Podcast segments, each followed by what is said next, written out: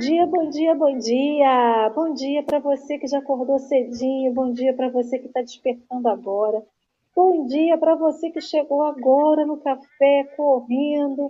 Muito obrigado pela sua presença aqui conosco. Muito obrigado já de antemão a todos que já comentaram deram aqui o seu bom dia para nós.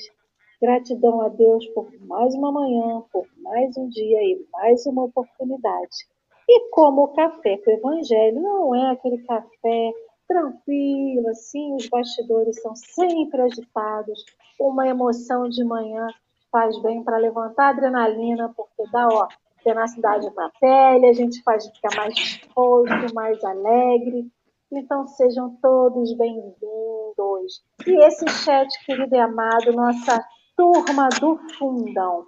Hoje temos uma convidada que é estreante, ela vai ter a oportunidade de se, de se apresentar.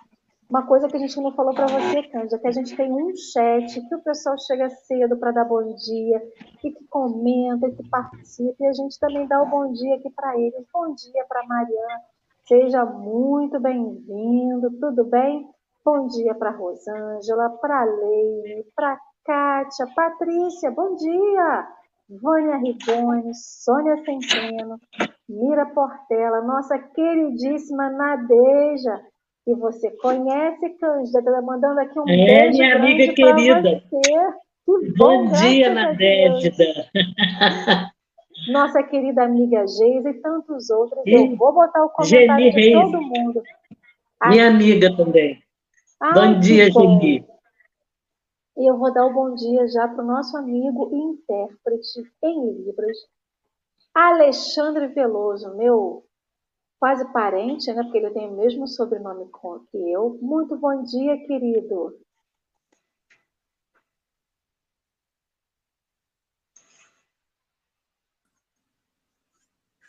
Bom dia a todos, é um prazer muito grande estar aqui. É, mais um Café com o Evangelho. Bom dia, Henrique.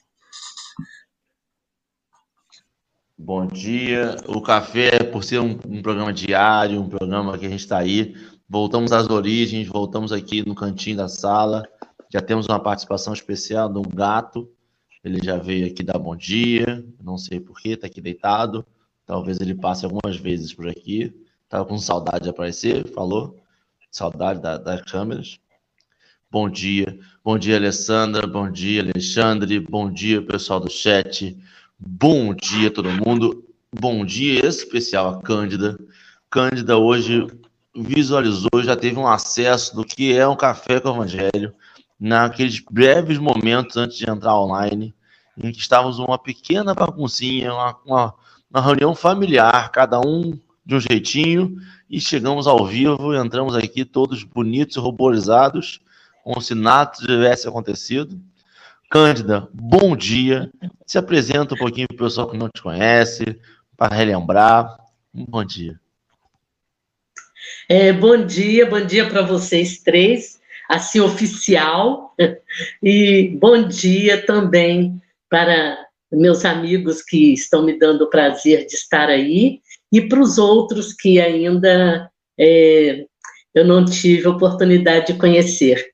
Eu é, estou no espiritismo desde que nasci, minha família já era espírita, e a gente está trabalhando em, em, várias áreas, trabalhei em várias áreas, evangelização e, e dirigindo mocidade em reuniões mediúnicas, e hoje há quatro anos que eu estou dedicando a escrever livros, livros espíritas, inspirados pelo Espírito Celeste, e estamos indo já para o sétimo livro.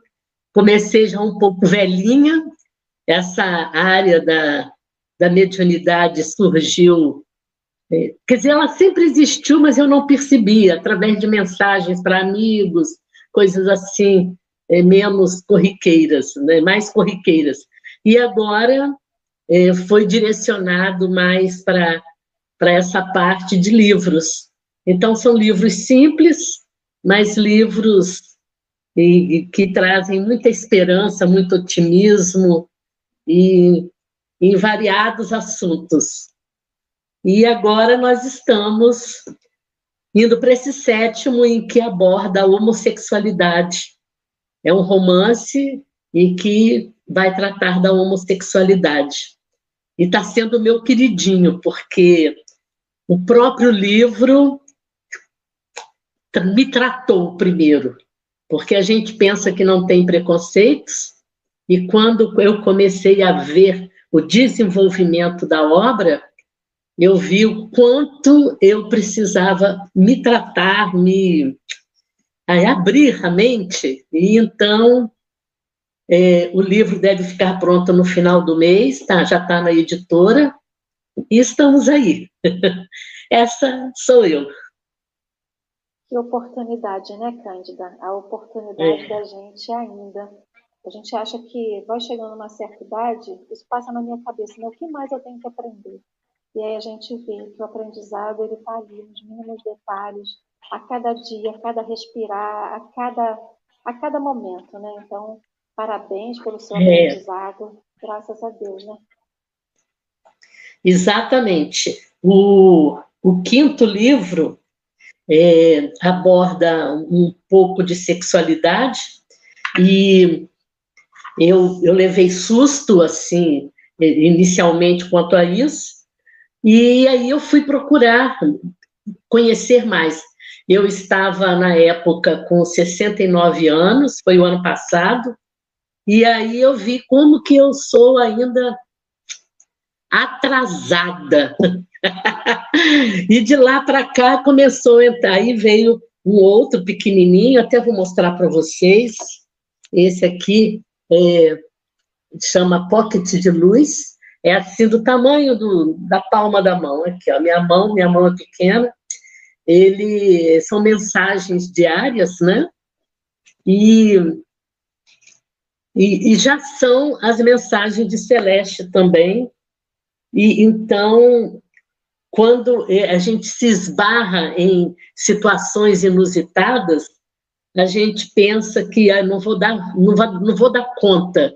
E aí, de repente, é, a gente começa a aprender tudo de novo, volta a necessidade de aprender. Igual essa o tema de hoje. É a gente às vezes não confia. Isso aí.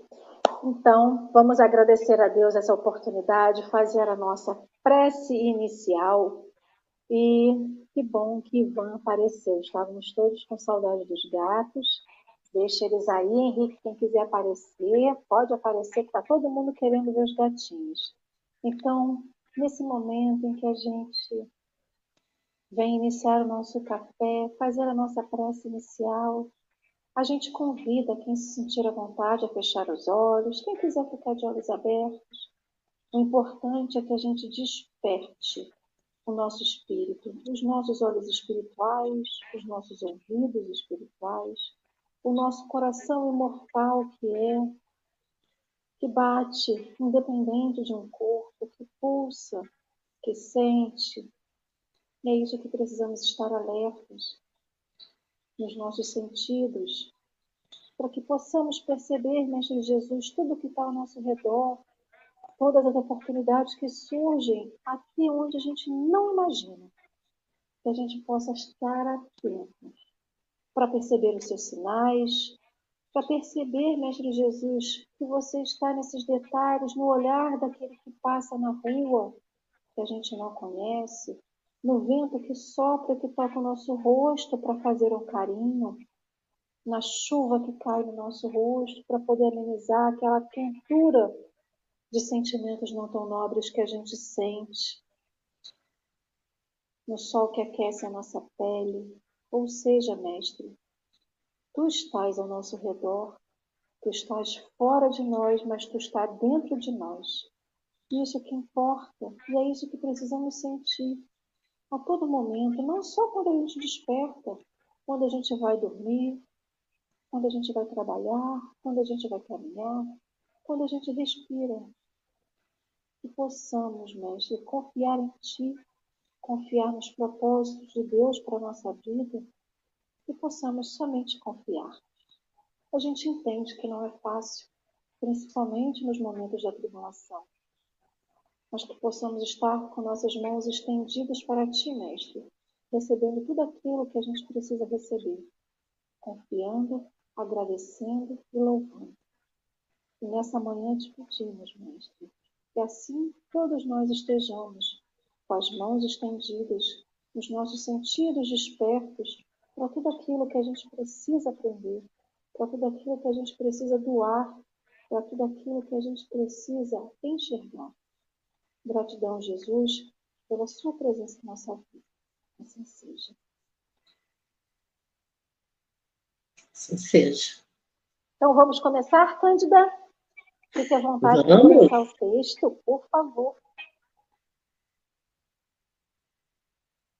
Então, é, em Mateus, capítulo 6, versículo 31, é uma frasezinha simples que Mateus deve ter retratado um, um, grande texto, talvez, que Jesus tenha apresentado. Ele fala simplesmente: não andeis, pois, inquietos. É, e o nosso caminhar, eu vou abordar aqui um pouquinho até da nossa pandemia. Nós sempre caminhamos inquietos, de modo geral, mesmo antes. Eh, nós temos essa marca de inquietude. E com a pandemia, essa inquietação ela aumentou um pouco mais. E se nós pararmos para pensar, não tem muita lógica não tem lógica, porque nós já sabíamos disso, nós fomos preparados para isso, todos nós. É, quando nós fomos aqui no plano terreno, quando um mestre vai aplicar uma prova, ele primeiro passa os conteúdos, ele primeiro apresenta os conteúdos. É, falando como professora, primeiro tem a apresentação do conteúdo, depois tem uma série de exercícios que depois vem a fixação, às vezes são feitos trabalhos de pesquisa disso ou daquilo, para depois vir a prova, para depois vir a avaliação. Em tudo isso, o mestre aqui terreno, ele procura apresentar no campo todo o objetivo à frente. Ele tem um objetivo para aquele conteúdo que ele está desenvolvendo. Mas a gente pensa que o nosso Pai Celestial, a espiritualidade amiga, não trabalha desta forma. Então a gente fala ah, o que mais, o que mais, o que mais que mais falta acontecer com a minha família, com os meus amigos, com as pessoas que estão à minha volta? A gente fica numa inquietude. Se os mestres terrenos têm todo esse preparo com os seus alunos antes da prova, imaginem esse espaço imenso que o nosso pai desenvolve, ele, se ele simplesmente nos julgasse ali, na prova. Não tem o menor nexo. Então, nós todos, esta turma enorme do planeta Terra, nós todos que estamos encarnados, nós fomos preparados para o que está acontecendo agora. Mas nós ainda vacilamos ainda existe esse vacilo muito enorme em nós de não confiar em Deus.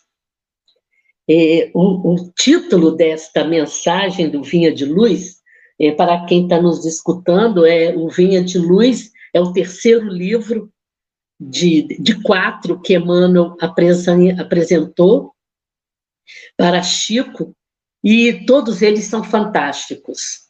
Tem o Pão Nosso, é, vinha, de, vinha de luz, não, não importa a ordem. Pão nosso, caminho, verdade e vida, é, porque aí vai enrolar tudo, para quê, né? Pão nosso, caminho, verdade e vida, é, vinha de luz e fonte viva.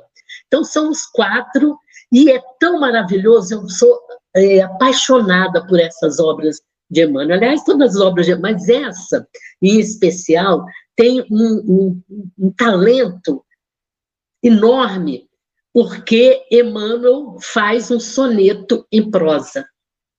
Então, é, é uma quantidade tão grande. Vou pegar meu pão nosso aqui, porque eu não sou boa de, de guardar as coisas, não.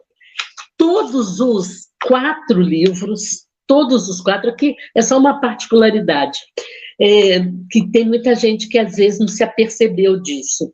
Os quatro livros têm 180 mensagens. Então, são 720 mensagens. Então, presta atenção, 720... São cinco livros.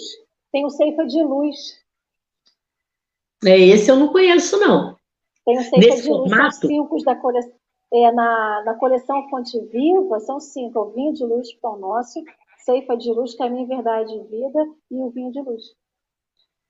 É, vou ser sincera, esse aí eu não conheço. Neste formato, que é este formato aqui, né? Então, então eu vou procurar saber, ó, vivendo e aprendendo. Né? A gente ainda com 70 anos tem muito para aprender.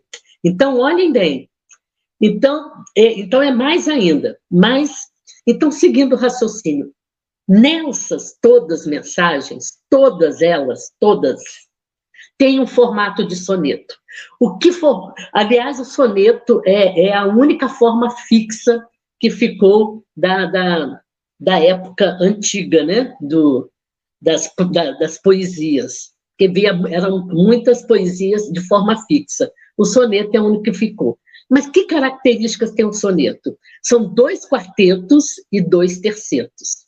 Nos dois quartetos há o desenvolvimento de um tema. E os dois tercetos, o primeiro terceto fala, é, começa, é, é faz um, uma análise, e o último terceto dá uma conclusão. Então, o soneto não é só fazer aquelas quatro estrofes, não. Tem todo esse mecanismo.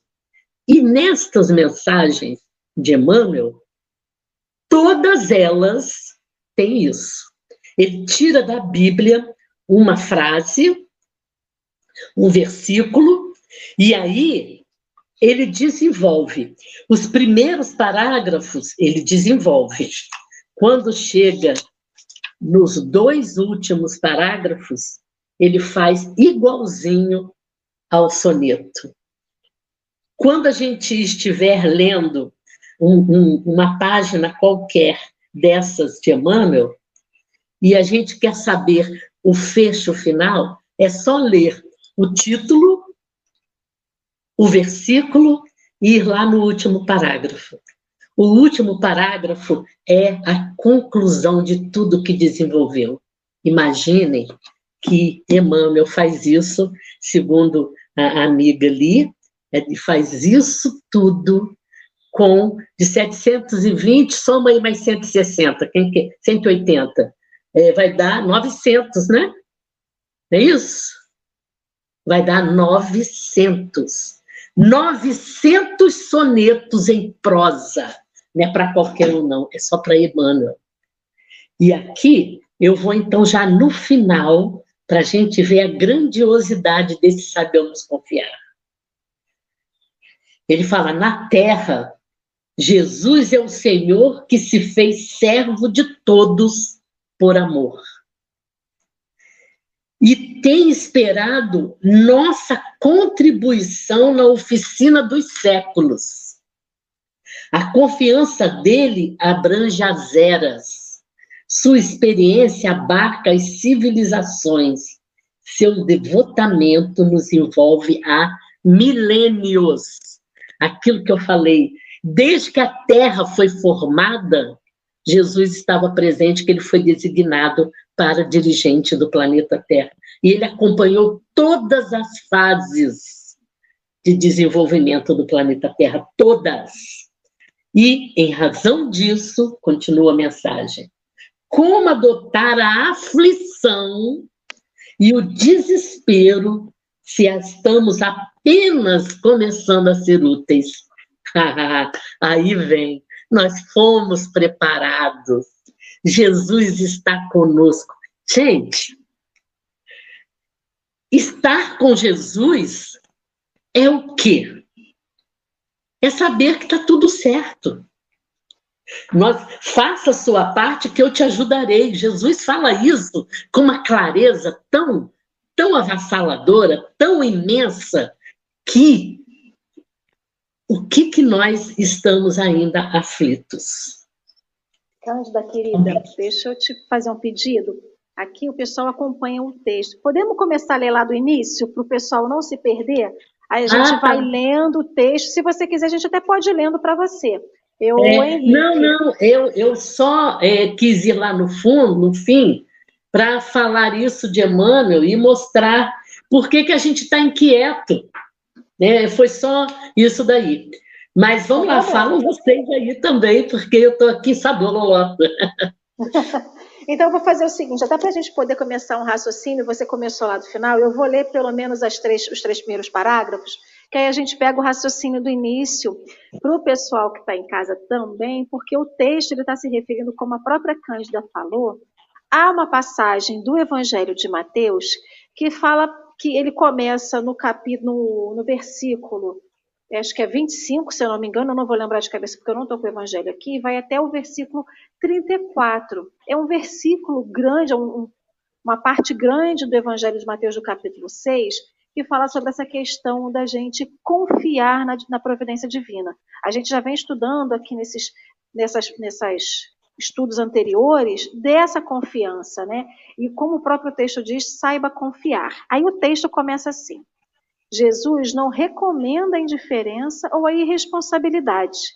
O mestre que preconizou a oração e a vigilância não aconselharia a despreocupação do discípulo ante o acervo do serviço a fazer. Pede apenas o combate ao pessimismo crônico, como a própria Cândida estava falando antes, né? A gente tem que confiar nesse Pai querido e amoroso. Porque o que, que acontece? A vida de ninguém é um mar de rosas, né? Se alguém aqui apontar que a sua vida é um mar de rosas, graças a Deus, e tomara que assim continue sendo. Mas também o que é ter uma vida um mar de rosas?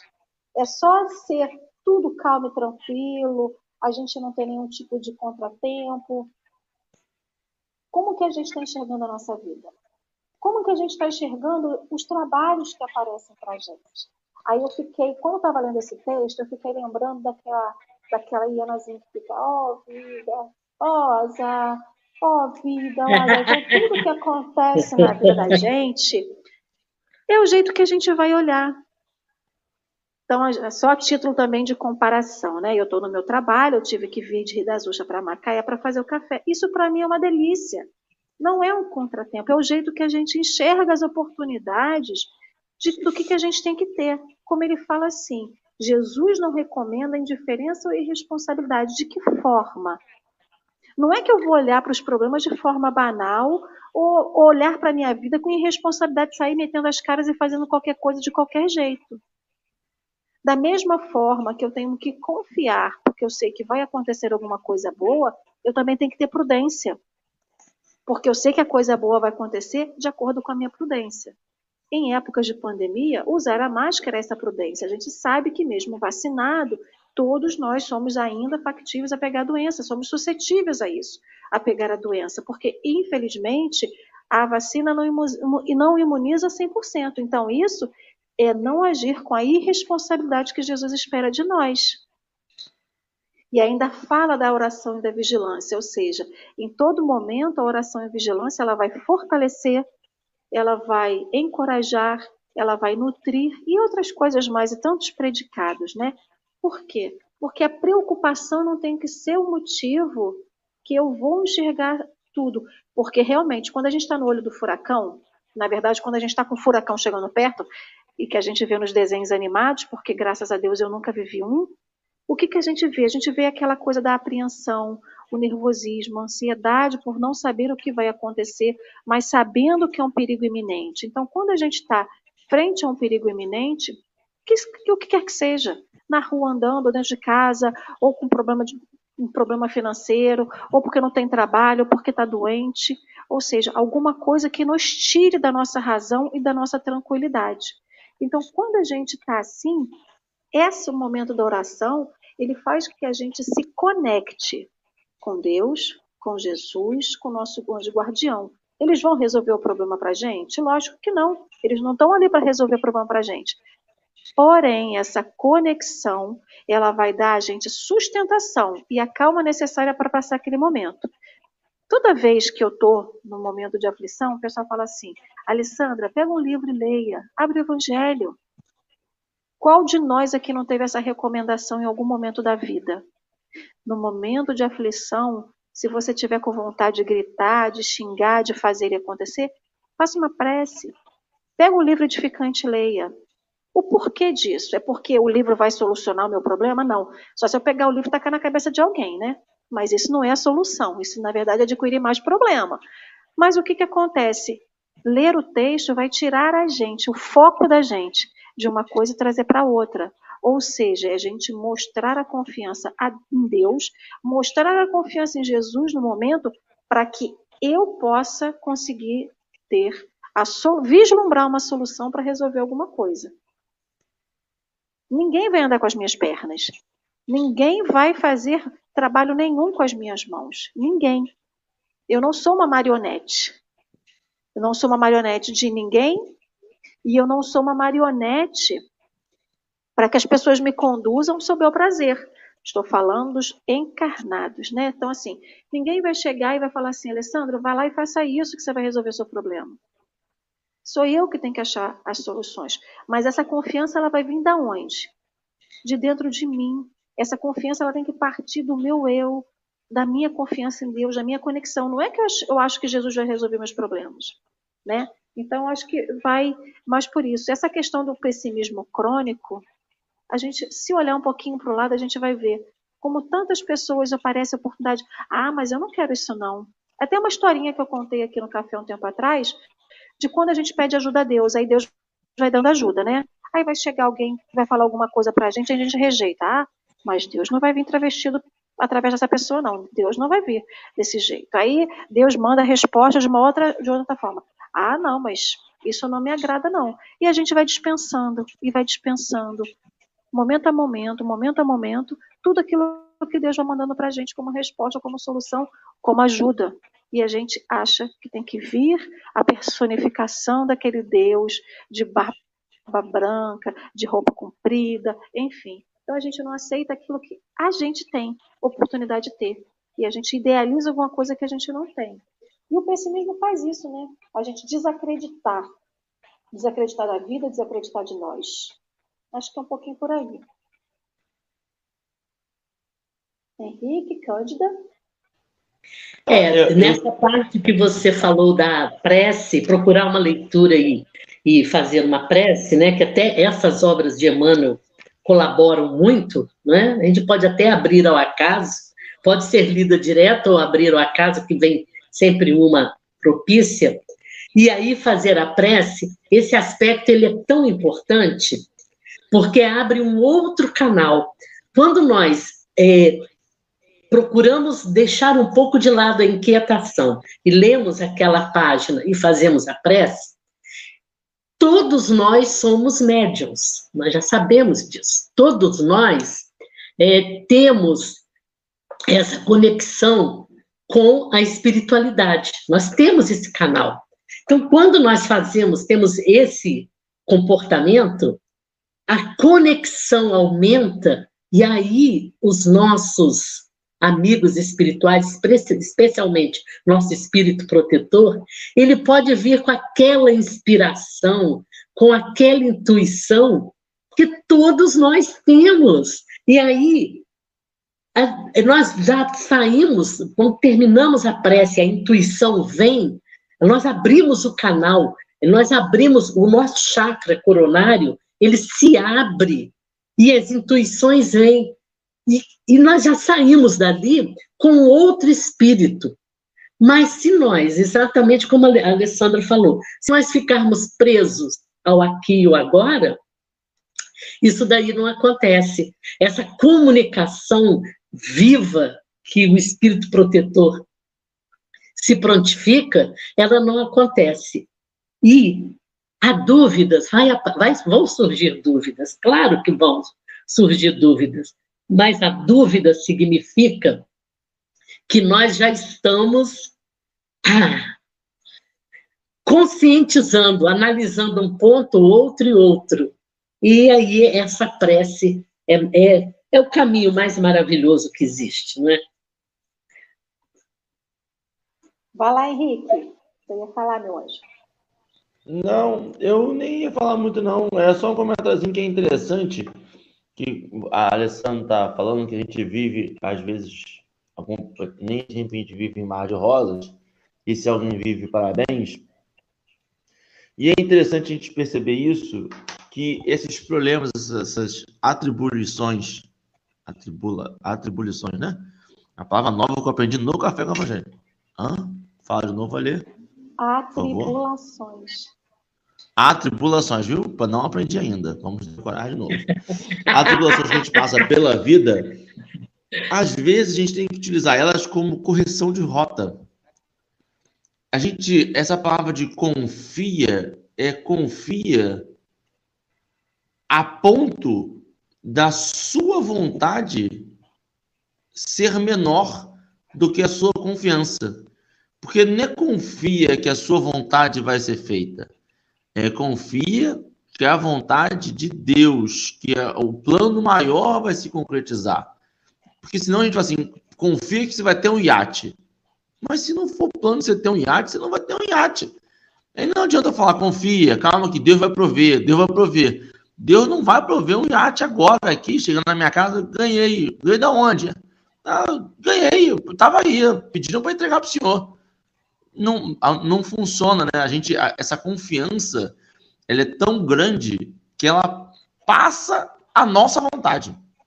E aí que entra esse conflito que a gente tem tanto, né? Porque a gente confia, mas confia mais na gente, que a gente sabe o que é melhor pra gente. E aí entra esse conflito com, com os planos espirituais, que a gente acha que tem que ser o nosso à vontade.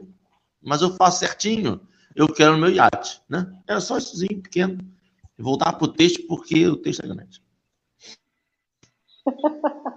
Cândido, minha querida, você quer continuar a ler ou você prefere que a gente leia? Não, pode ir lendo, tá ótimo. Então eu vou ler mais um pouquinho. Claro que nos achamos a pleno trabalho na lavoura do Senhor, dentro da ordem natural que nos rege a própria ascensão ainda nos defrontaremos inúmeras vezes com pântanos e desertos, espinheiros e animais daninhos. Urge, porém, renovar atitudes mentais na obra que fomos chamados, aprendendo a confiar no divino poder que nos dirige. Em todos os lugares há derrotistas intransigentes. Sentem-se nas trevas, ainda mesmo quando o sol fulgura no zênite enxergam baixeza nas criaturas mais dignas. Antes de passar a palavra para Cândida, eu vi um comentário aqui e ele falou da questão da lavoura, né?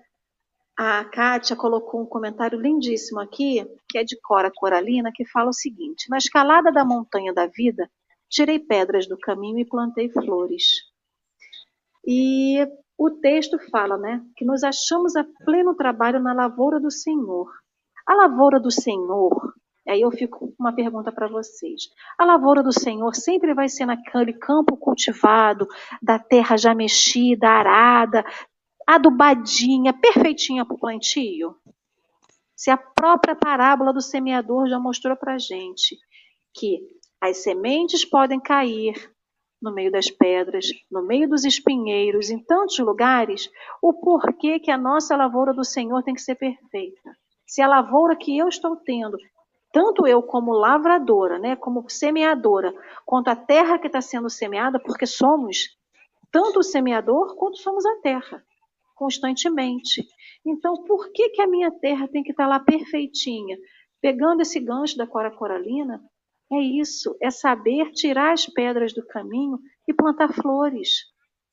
Plantar o que for necessário, porque tem planta que vai ser, vai ser germinada lá na pedra do caminho, tem ter, planta que vai ser germinada somente na terra adubada, ou seja, nós como sementes somos aptos, estamos totalmente à disposição de Jesus para sermos germinados, crescer e frutificar onde fomos plantados.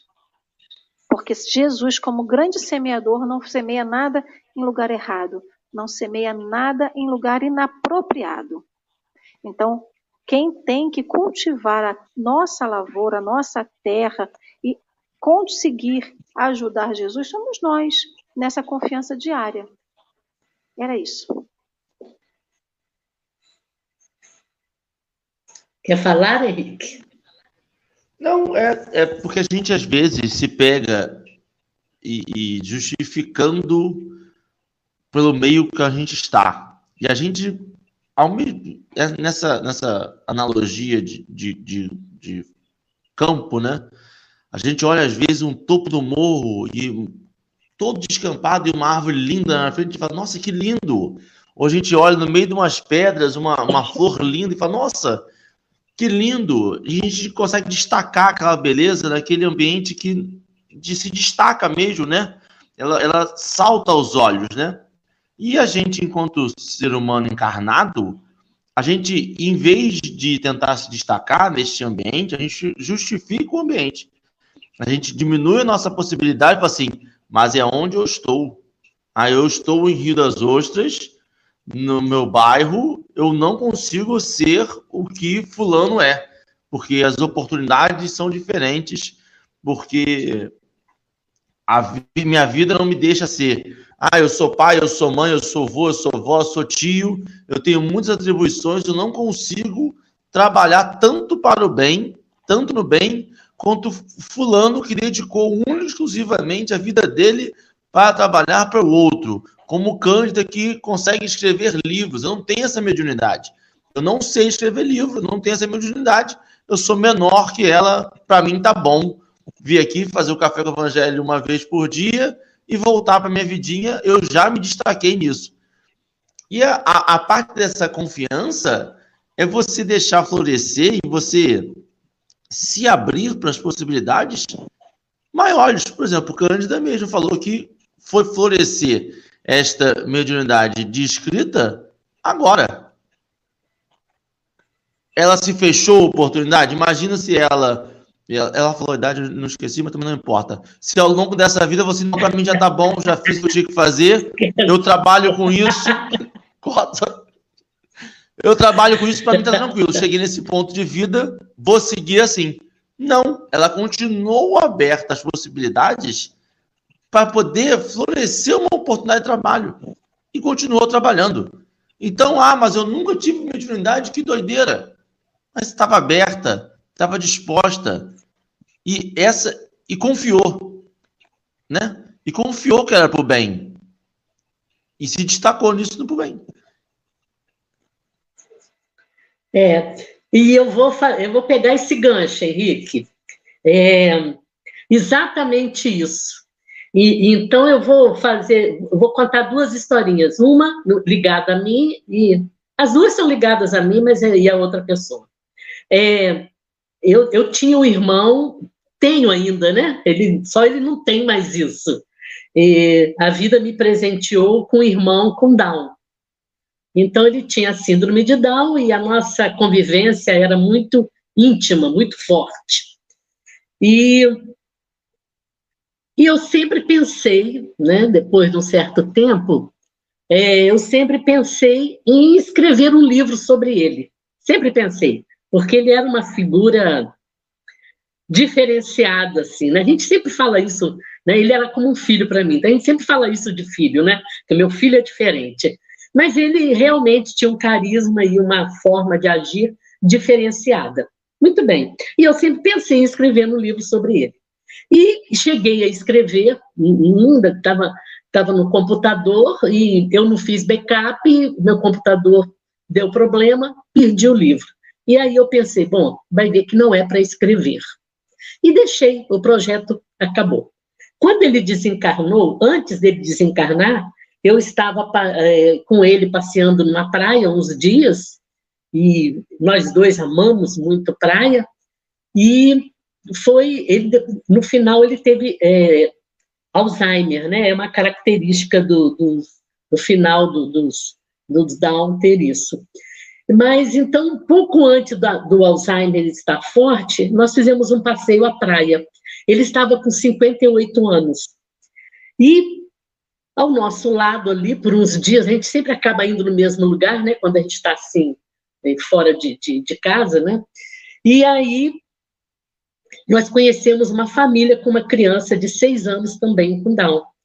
E os pais jovens ficaram tão felizes de ver é, um, um, um Down com 58 anos, que eles temiam né, que o filho viesse a desencarnar cedo, e aquilo foi tão forte, eu convivi com as famílias, nós convivemos com, a, com essa família uns, uns três dias, e eu vindo dessas férias pensando, eu vou escrever o livro. Mas aí o Alzheimer dele aumentou, banana, e eu não tive tempo. Gente, quem, quem já lidou com Alzheimer sabe como é. Quando ele desencarnou, eu retomei o projeto. Falei, vou escrever. E escrevi. Então, eu conto fatos da vida dele, né? Os casos muito interessantes, e com os pareceres espirituais. Para mim, o livro era meu. Ok. É, é justamente esses sinais que vocês dois abordaram que eu quero abordar agora. E aí, tudo bem, eu mudei, né? Eu morava em Volta Redonda, mudei para o Espírito Santo e comecei ali. O, o primeiro livro chama Eu Quis, porque eu quis passar. É, é, esse título já estava há muito tempo. Eu quis passar exatamente que a gente aceita o desafio. Eu quis, não foi é, uma coisa imposta, tal qual está falando aqui na, no, na nossa mensagem, tal qual o Henrique abordou. E aí, quando eu vim para cá, passou um ano, eu falei, epa, eu quis e acabou, eu cuidei dele e acabou, e veio aquele título, veio aquele título, veio aquele título, quero mais, quero mais, quero mais, e aí nasceu o livro Quero Mais. Ok. O livro foi para a editora, aí vai para aquelas etapas, revisão, era final de ano, teve férias coletivas, atrasou. Depois de dois meses, o livro volta para mim, eu começo a, a fazer a revisão da revisora, e aí eu falei, não, eu não escrevi isso começou a ficha cair, eu não escrevi isso, eu não escrevi isso, e aí foi que eu fui pesquisar como que eu ia dar andamento com o meu nome no livro. Não tinha cabimento, era roubo.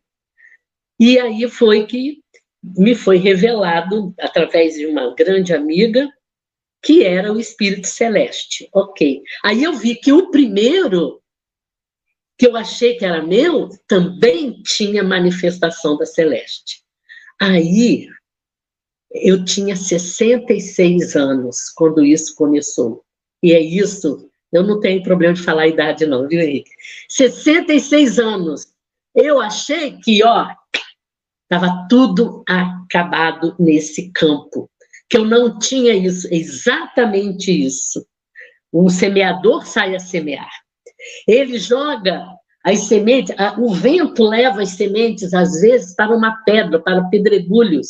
Ali até brota, porque tem um pouquinho de terra, mas logo morre.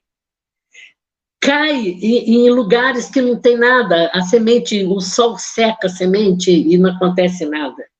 Quando cai num terreno propício, acontece. E é essa situação que está falando aqui. A aflição não deixa, às vezes, a gente ver. E isso acontece conosco, não é que não acontece comigo, não. Neste campo não aconteceu comigo. Mas em quantos outros campos da vida acontece isso? Que a gente fica assim, é, envolta em aflições e não se deixa o canal fluir. E aí aceitar, e praticar, e ir além. E então, é, é a outra historinha que eu vou contar, Ó, vocês podem cortar meu tempo aí, que a língua fala muito. É, uma amiga minha mudou-se para um, um, um, novo endereço, um, um apartamento. E me convidando para ir lá visitá-lo, eu estava muito atribulada, até que eu tive tempo e fui. Quando eu cheguei, é, toquei o interfone, né, ali no TER, no portão de pedestre, do lado havia Aqui está o portão de pedestre, aqui tinha um murozinho, e o portão da garagem. Nesse lugarzinho do murozinho tinha uma árvore, não muito grande, uma, né, porque o prédio era novo, uma árvore já assim no mas estava linda a árvore, linda. E eu, ela abriu o portão, eu entrei, cheguei lá no prédio, no apartamento, cumprimentei e falei assim: que linda árvore tem ali na sua calçada. Ela olhou para mim, que árvore? A minha amiga já morava ali há uns seis meses. Por que, que eu cito os portões? Se ela entrasse a pé, a árvore estava à esquerda. Se ela entrasse de carro, a árvore estava à direita. Era assim, grudada nos portões. Sabe aquele murozinho assim? Era o único espaçozinho da árvore. Amigos, é isso que eu quero dizer. A vida salta à nossa volta. Só que a maioria das vezes a gente não dá atenção. É, que nem o pessoal a historinha, né? Sempre em dia de meio ambiente, dia da árvore, tem a historinha, que é sempre um ipê amarelo ou um ipê roxo, que tem duas pessoas que olham para a mesma árvore. Aí a pessoa fala assim: Nossa, que árvore linda! Aí a pessoa fala quanta sujeira ela está fazendo. é que nem dia de sol. Você passa num dia de sol e alguém fala assim: Nossa, que bom esse sol. Ah, mas está me deixando muito suado. Ou dia de chuva. Ah, não, a terra ó, tá tudo molhado, tá tudo enlameado. Ou seja, é nunca a gente entender a outra perspectiva, porque tudo tem um outro lado.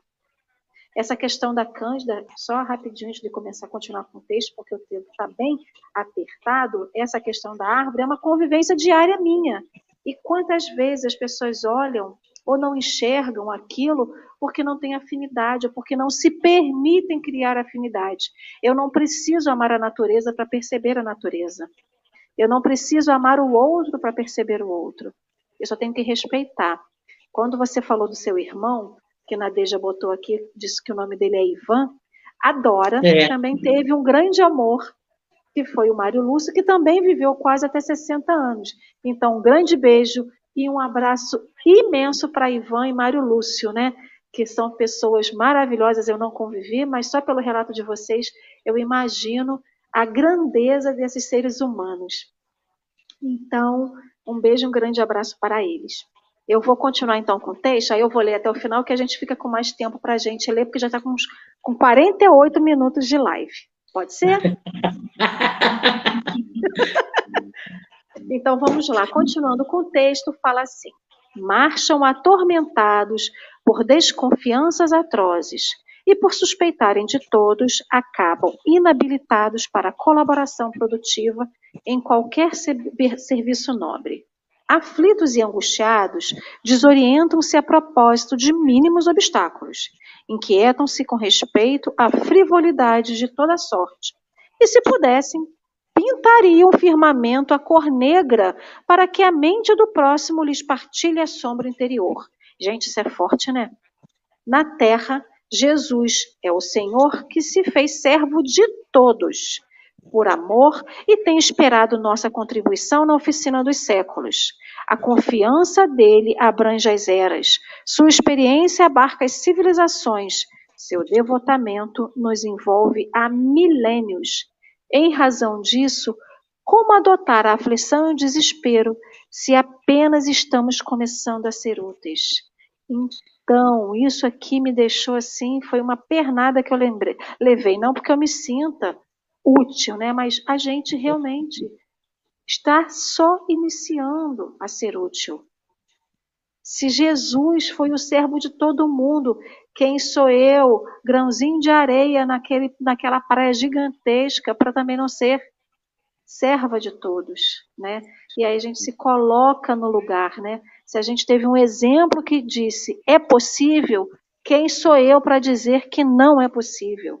Quem sou eu para querer que o céu fique preto só porque a minha mente não consegue ver que está azul ou porque está preto, só porque tá, é uma nuvem que passa e que depois da tempestade vem o sol e vem a bonança, né? Então, é muita prepotência de nós, ainda imperfeitos, achar que nada tem jeito, né? Eu vou deixar então com a Cândida e depois eu passo para o Henrique as considerações finais dele. Então, é, no começo aqui do, do nosso bate-papo, eu li o final, não no sentido de apressar o final, não. Era só para mostrar a obra maravilhosa de Emmanuel e mostrar também justamente é, esse final para alertar. É, é uma consideração tão grande que nós deixamos de realizar por pela nossa desconfiança ainda no poder divino. Nós ainda nos achamos Deus. Esse é o grande problema. Tem uma frase linda que fala: Vós sois deuses. Sim, nós somos deuses, porque no nosso mundo interior nós podemos fazer todas as mudanças que quisermos. Nós podemos, à nossa volta, realizar proezas incríveis. Nós temos uma ilimitação. E nós, nós é que nos limitamos. Nós somos ilimitados, nós somos poderosos, nós somos amplos, nós somos plenos e nós não utilizamos toda essa energia. Mas nós ainda achamos. A frase diz: Vós sois deuses, deuses. Na mitologia grega ou romana, tem o Deus maior e os outros deuses, um para cada área. Como nós comentamos aí, tem é, séries da, da agronomia, e outros tantos, não vamos entrar aí. Por então, temos outros deuses de cada área. Então, nós somos deuses das áreas. Conforme as encarnações que nós tivemos, nós vimos desenvolvendo essa capacidade em alguma área mais do que as outras. Chopin, no livro Devassando o Invisível de Ivone Pereira, no encontro maravilhoso. É, esse livro é fantástico para quem, né, quem não conhece. É um livro maravilhoso que aborda mediunidade. É, é Ivone contando as suas experiências mediúnicas. E nessa maravilha de, de comentários, justamente ela mostra Chopin dizendo que ele já atuou em várias artes. Ele nós conhecemos ele como músico, mas ele foi pintor em outras encarnações, foi é, é, artista em outras, então várias áreas, mas predomina a arte no caminhar dele. E tem como isso tem com todos os outros espíritos. Emmanuel mesmo, é, a escrita é a marca de Emmanuel. Em encarnações anteriores, nós vendo lá atrás, Ave Cristo, e, e é, há dois mil anos, 50 anos depois, Emmanuel sempre na área da escrita, da fala, da oratória. Então, predomina, mas não somos Deus. Deus é o potente e nós ainda não confiamos em Deus. Ah, quando nós realmente entendermos isso, Está tudo no lugar certo, na hora certa, do jeito espetacular, com aquela pitada divina maravilhosa. Henrique. Você está sem áudio. Desculpa, perdão. Eu tô, tô aprendendo a utilizar esse mecanismo da internet ainda. Hoje eu estou bem. É, Cândida, isso que você falou quando as pessoas falam, que é uma, uma frase que causa um incômodo numa primeira vez que você fala, que a gente não conhece o verdadeiro amor, que a gente não sabe ainda esse amor divino, que a gente não pode vislumbrar o que é Deus. Quando a gente. E dá um incômodo, fala assim, mas como que eu não sei o que é amor? Mas eu sou casado, eu tenho filhos, eu tenho netos, eu sei o que é amor. E aí você vai percebendo que esse conjunto de conhecimentos que nós não temos, esse conjunto de, de, de, de fé, de crença, de certeza de que tá tudo certo, no lugar certo, isso compõe o que a gente vai aprender o que é amor. Isso compõe a nossa nossa crença no que está tudo certo. E como a gente não tem esses, como a gente ainda tem essas coisas pequenas que para a gente é grande, de sentimentos terrenos, de certeza que nós estamos certos, de que o nosso caminho, o nosso querer, de que o nosso bem-estar é mais importante do que o bem-estar do outro, esses, essas coisas que, que, com o passar do tempo, a gente vai diminuindo a importância da nossa vida e valorando o que realmente importa. E acho que é por isso que a gente que Jesus falou tanto de vigiai, porque senão a gente se perde. Porque senão e, e, e com o passar do tempo a gente vai vai chegando mais próximo a esse amor, a essa vivência divina e vai dando mais vontade de trabalhar. E aí você vai percebendo por que, que, algumas pessoas que a gente chama de grandes, grandes espíritos, devotaram a vida deles a, a propagar esse amor. Porque não é um amor terreno, não é um amor pela vida dele, é um amor que passa. E, e conforme você vai experienciando um pouquinho dele, você quer que todo mundo experiencie. E eu acho essa mensagem belíssima. E só agradecer muito, Cândida. Volte mais vezes, temos muitas histórias para compartilhar ainda. Percebi que a Lê gostou muito, porque toda história sua tem um, um quê de, de, de plantas e árvores, e a Lê, como a caneta dela denuncia, ela é um pouco apaixonada por esse assunto. Ah, o microfone da Xuxa dela, ó, ó o microfonezinho da Xuxa. Aí, muito obrigado. Além de parecer que é perua, né não? Exatamente. É, então, queria ser até um pouquinho mais cuidadosa comigo, mas é eu sou engenheira florestal, então ah. verdade é uma, um tema que fala muito fundo no meu coração, né? É, não claro. Me sinto, não me sinto protetora de nada, mas me sinto uma contribuinte de essa luta, né, que é cuidar do, do que nos faz bem, do que propicia a nossa existência nesse planeta. É por isso que eu tenho a minha árvore em forma de lápis. eu quero agradecer imensamente a você, Cândida, pela sua disponibilidade, por, mesmo com seus, suas tarefas diárias, estar aqui com a gente às sete horas da manhã. Agradecer Henrique. Sobretudo, agradecer ao GESME, que é o Grupo Espíritas Mãos Iluminadas, ao qual Alexandre faz parte, que está aqui conosco na interpretação de Libras. Alexandre, querido, gratidão a você ao grupo. Você tem alguma contribuição, alguma consideração final para acrescentar aqui?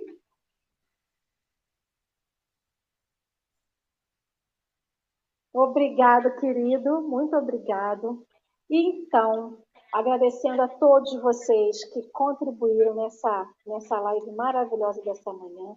Anja, querida, eu vou deixar então você com a sua prece final, mais uma vez, Gratidão, volte sempre e que Jesus te abençoe imensamente. Eu quero agradecer ao Alexandre, que está propiciando outras pessoas a assistir. Obrigada. Vou aprender como é que é assim? É, então tá. E agradecer a vocês dois aí também, o Henrique e a Alessandra, que eu tive o prazer enorme de conhecer agora. E vamos então dar uma relaxadinha. Ai, trazer o interior nosso externamente. E como nós tivemos uma imagem de Maria aparecendo aqui antes da live, eu quero dizer, Maria, ó Mãe maravilhosa, ó Mãe dinâmica, ó Mãe terna, Mãe que nos envolve, Mãe que traz, aflora e beneficia o nosso coração. Nós pedimos, Mãe querida, que essas bênçãos de buscar o novo, de aventurar-se, de confiar no seu Pai querido, possa vir para a humanidade. estamos prontos a agir. Estamos prontos a realizar uma tarefa, mas ainda retrógrados nas ações, na verdadeira confiança. Mãe, acalma o nosso interior, fortalece as nossas amplidão de objetivos, fortalece, mãe, todos os lares neste momento, para que a paz se faça presente e as ideias se renovem. Obrigada, mãe querida, obrigada aos dirigentes deste espetáculo que é essa manhã maravilhosa, esse programa fantástico. Obrigada, espíritos de cada um dos trabalhadores, e obrigada pela oportunidade. Que assim seja. Assim é e assim será, que Deus assim o quer. Gratidão a vocês, meus queridos. Olha, Cândida, está todo mundo pedindo. Volta, Cândida! Gratidão! Nadeja mandando um grande beijo, um grande abraço. Peraí, peraí. Um beijo para todos. Um abraço, meus amigos. Lembrando que amanhã, sábado, mas tem Café com Evangelho aqui às sete horas da manhã. Um excelente dia para todos vocês. Que Jesus abençoe. Chao.